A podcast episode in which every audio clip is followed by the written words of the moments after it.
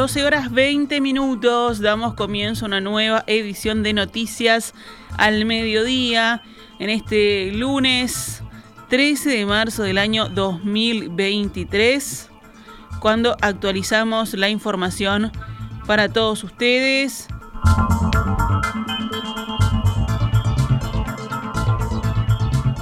Esta tarde asume Karina Rando como ministra de Salud Pública. Rando cuenta con una amplia experiencia en gestión, es médica de especialidad anestesista, tiene título en gestión pública de la Universidad de Buenos Aires y un máster de salud pública realizado en Londres. Como médica, Rando trabajó en distintos hospitales públicos y mutualistas. Dentro de esta experiencia se destaca el papel de coordinadora de anestesistas que desempeñó el programa de trasplante hepático del Hospital Militar.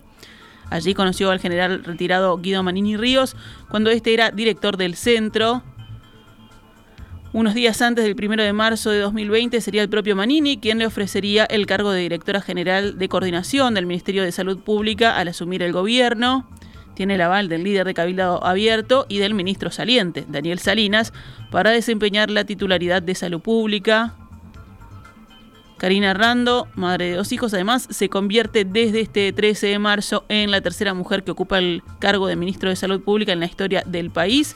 Las dos mujeres que ocuparon este lugar anteriormente fueron la Frente Amplistas María Julia Muñoz y Susana Muñiz.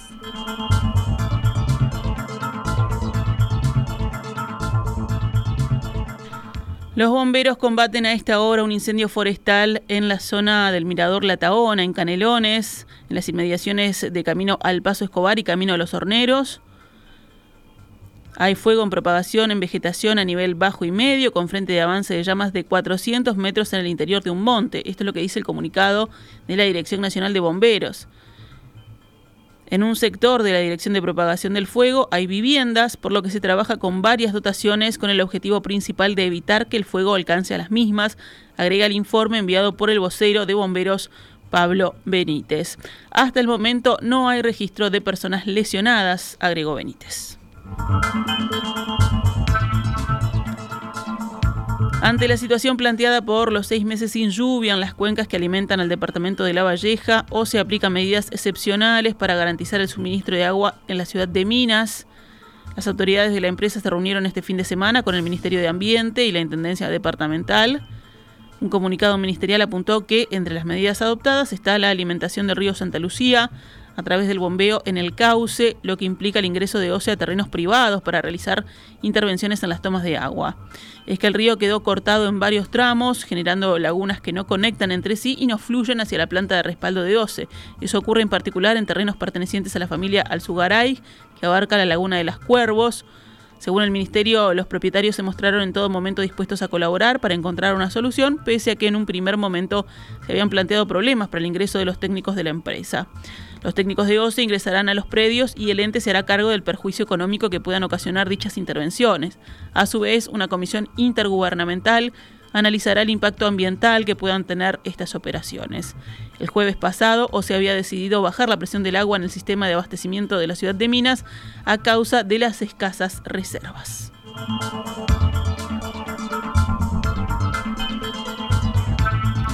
Las pérdidas derivadas de la sequía se ubican hoy, según el gobierno, en los 2.000 millones de dólares.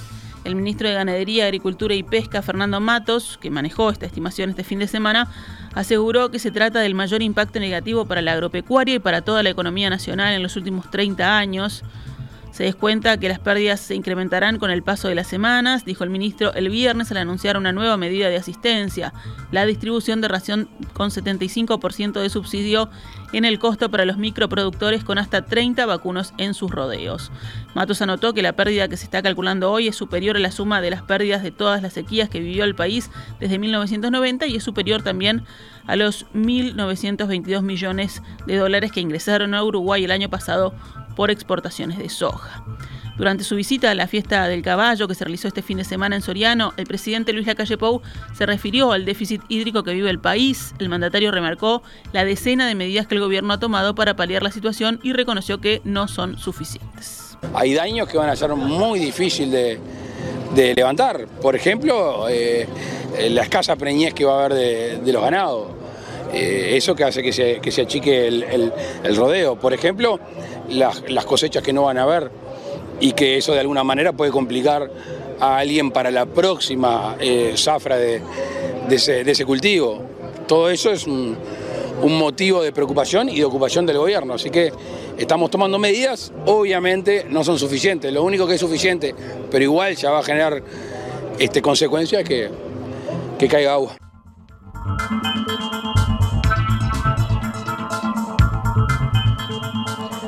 Cerramos el panorama nacional con otras noticias. Una mujer de 43 años fue asesinada de un disparo en la cabeza durante la noche del domingo en el departamento de Rivera.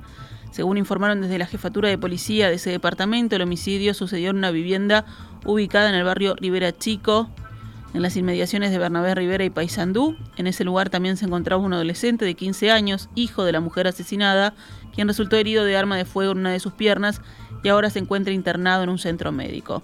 En la vivienda se incautaron varios elementos, 42 envoltorios de pasta base, cuatro celulares, más de 20 proyectiles, un rifle de aire comprimido, 6.367 pesos y 199 reales. La policía y la Fiscalía de Rivera trabajan en el caso. Este caso se da a pocas horas de otro homicidio en el departamento. La semana pasada, un brasileño de 34 años fue asesinado de varios golpes en la cabeza en la plaza, ubicada en el límite entre las ciudades de Rivera y Santana do Libramento.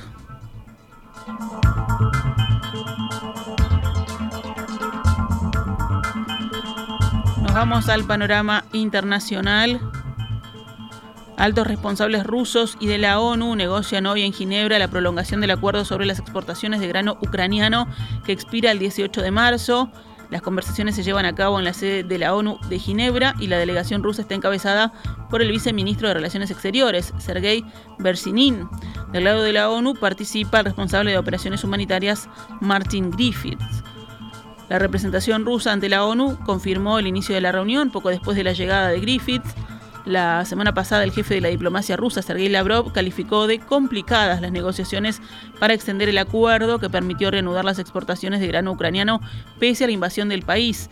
El pacto, crucial para el suministro alimentario mundial, ha permitido exportar hasta la fecha más de 24 millones de toneladas de grano desde los puertos ucranianos, según la ONU.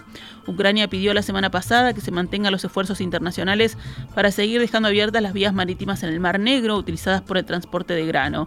A principios de marzo, el secretario de Estado estadounidense, Anthony Blinken, instó en el G20 a Rusia a renovar el acuerdo. Moscú critica, por su lado, que la parte del acuerdo que debería autorizarlo a exportar fertilizantes sin sanciones no se respeta plenamente.